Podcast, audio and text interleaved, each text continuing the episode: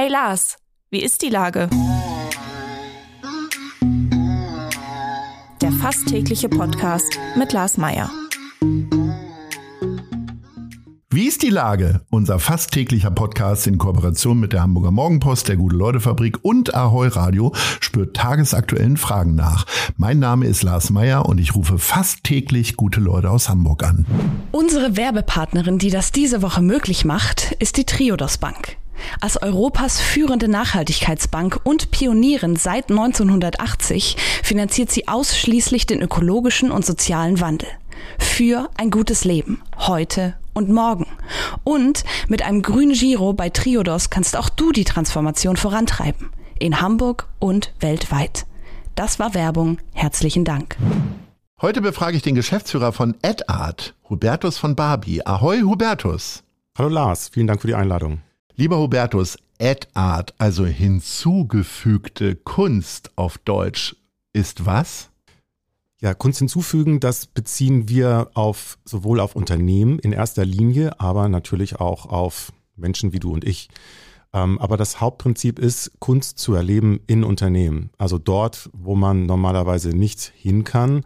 Und äh, das ist natürlich ein besonderes Erlebnis äh, für Besucher. Und der, der Gedanke, der dahinter steht, ist, dass Kunst wirkt. Ich glaube, das haben wir alle schon mal erlebt oder jeder, der ein Kunstwerk betrachtet, erlebt das.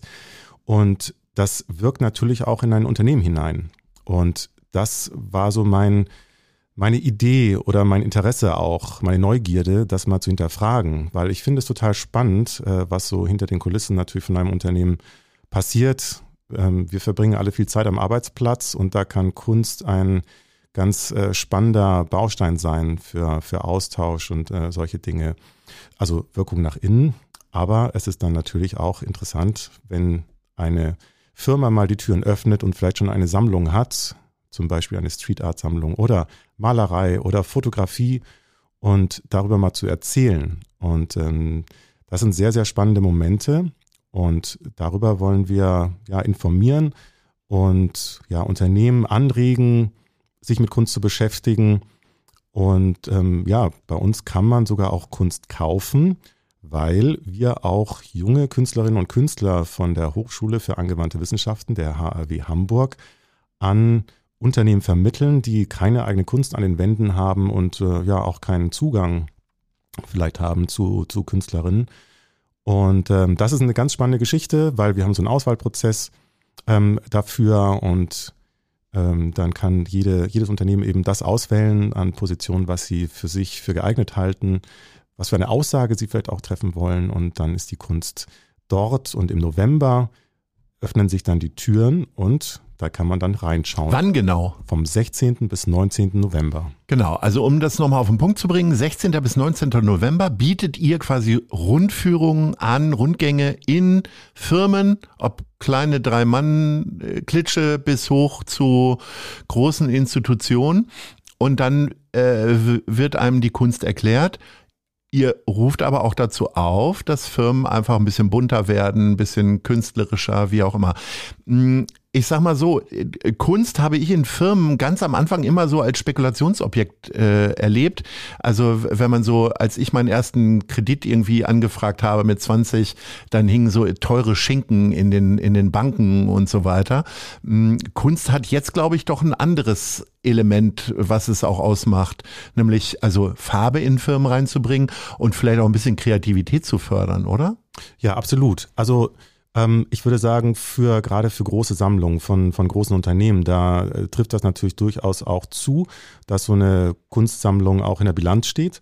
Aber im Grunde, also das ist bei uns äh, vor allen Dingen ja auch das Moment, äh, sich mit Kunst überhaupt zu beschäftigen, mal einen Einstieg äh, zu bekommen als Unternehmen und auch die Wirkung zu erfahren ähm, für ja, Mitarbeiterinnen und äh, Mitarbeiter und ja, vielleicht für sich auch neue Perspektiven zu bekommen. Also das heißt, bei uns ist äh, eher so dieser, dieses Thema Austausch auch untereinander in der Firma mit Mitbesuchern, all sowas, das steht da viel stärker im, im, Vordergrund, aber natürlich auch klar, dass die, dass die Räume ein bisschen anders wirken. Und das ist total spannend. Ähm, wir haben auch mal eine Umfrage gemacht von, von ein paar Jahren ähm, bei den Firmen. Und ähm, da wurde uns das eben auch so, so beschrieben. Das ist äh, die, die Kunst, gerade bei den Firmen, die sonst keine Kunst haben, kommt, kommt rein. natürlich total spannend auch, ähm, was da so passiert. Man kann auch mit den Künstlern natürlich schon da bei der Hängung sprechen und äh, schauen, was da so, so ist und Fragen stellen. Und wie es dann ist, wenn die Kunst wieder rausgeht, nach, ähm, also manchmal hängt die Kunst auch etwas länger, ne? also nicht nur jetzt diese vier Tage. Das empfehlen wir auch immer dann gerne mal ein, zwei, drei Monate länger in Absprache mit den Künstlern. Aber wenn die Kunst dann rausgeht, dann ist es nicht nur so eine räumliche Leerstelle, sondern auch ein bisschen so eine mentale Leerstelle. Und ähm, das ist auch der Grund, warum viele Firmen bei uns immer wieder mitmachen, gerade mit der Nachwuchskunst, weil dann wieder was Neues passiert in der Firma. Aber die sollen doch mal äh, dauerhaft mal schöne Bilder an die Wand hauen, oder? Kommen dann da wieder die, äh, äh, die Bilder aus äh, alten Kalendern und so weiter an die Wand? Ja, ich sage ja immer, ein Druck der Speicherstadt ist äh, schön, aber der macht nichts mit einem. Ähm, deswegen glaube ich, dass viele schon mittlerweile wissen, was so, was so ein originales Kunstwerk auslösen kann. Ähm, und aber sagen wir so, wir haben den Firmen mit der, mit der Nachwuchskunst ähm, auch mit äh, als äh, ja, Kondition auferlegt, dass sie auch ein Werk ankaufen oder ein Honorar zahlen ähm, an die Künstler und so bauen manche eben auch schon eine kleine Sammlung auf.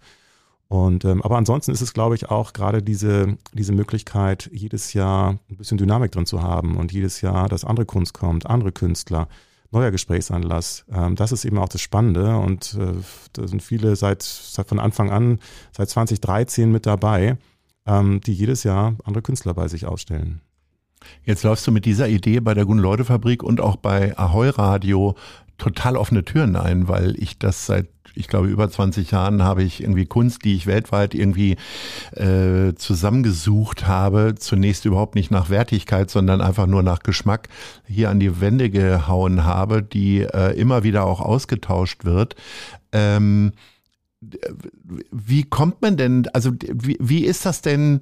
Können die Leute die Kunst dann auch richtig erklären? Weil ehrlich gesagt, bei mir wäre kein roter Faden. Ich habe immer irgendwie geguckt, dass ich äh, ja, was mir in dem Moment gefiel, habe ich gekauft und passte dann vielleicht auch an die Wand. Und durch verschiedene, wir machen ja auch die Millantor Gallery, fördern wir ja, da kaufe ich jedes Jahr ein, zwei Bilder und dann kommen die an die Wand. Äh, und ich würde mich überhaupt gar nicht bereit fühlen, Leuten hier diese Kunst zu erklären. Wie ist das denn bei den anderen Firmen? Aber genau das ist ja die Geschichte. Ne? Gut ist, was gefällt. Und äh, du hast deine Gründe, warum du diese Kunst ausgewählt hast. Und das zu erfahren, das ist ja bei anderen auch nicht groß anders. Also ähm, vielleicht hast du ein, ein durchgängiges Konzept mal bei, bei Unternehmenssammlungen, großen Unternehmenssammlungen ähm, mit einem Kuratorenteam. Da wird dann vielleicht nach bestimmten Bereichen gesammelt, aber ähm, wobei auch da dann gibt es ja auch mal wieder Veränderungen. Aber das ist im Grunde das Spannende, dass du dann deine Geschichte erzählst. Warum beschäftigst du dich mit Kunst? Äh, was macht das auch in deinem Unternehmen? Und ähm, ja, also da gibt es wahrscheinlich zu jedem Werk eine, eine interessante Geschichte äh, zu erzählen, gerade bei Street Art. Ja, was für Kunst sieht man denn da? Lass mal ein paar große Namen irgendwie fallen, die man äh, sich angucken kann. Also wir haben natürlich auch den Banksy im Büro, ne? keine Frage. Also Stichwort Street Art, also es gibt eine ganz tolle Sammlung ähm, bei einer Digitalagentur. Ich frage mich, was die für eine Versicherungssumme zahlen im Jahr, wenn die da einen Banksy hängen haben. Ja, also sie, die öffnen auch wirklich nur für Ad Art. Das ähm, kann ich auf jeden Fall auch schon mal sagen. Also es ist wirklich sehr spannend, ähm, das zu sehen, auch wie das so ein, eine, eine, eine Firma und die Räume, Räume da mitprägt. Mm, das, das, ist, das ist auf jeden Fall ein Highlight, aber wir haben auch zum Beispiel das Grand Elysée, da kannst du norddeutsche Realisten ähm, des 20. und 21. Jahrhunderts entdecken. Ähm, wir haben ähm, ja Kunst und KIs zum Beispiel in einer Firma ein, ein Thema. Da sind ähm, Werke eben auch mit, mit KI erstellt worden um, und da kann man eben auch mal in eine Diskussion gehen. Ähm, ja, und dann eben viel mit Nachwuchskunst. Allein zehn Firmen von den 20 äh, dieses Jahr, die zeigen auch Nachwuchskunst.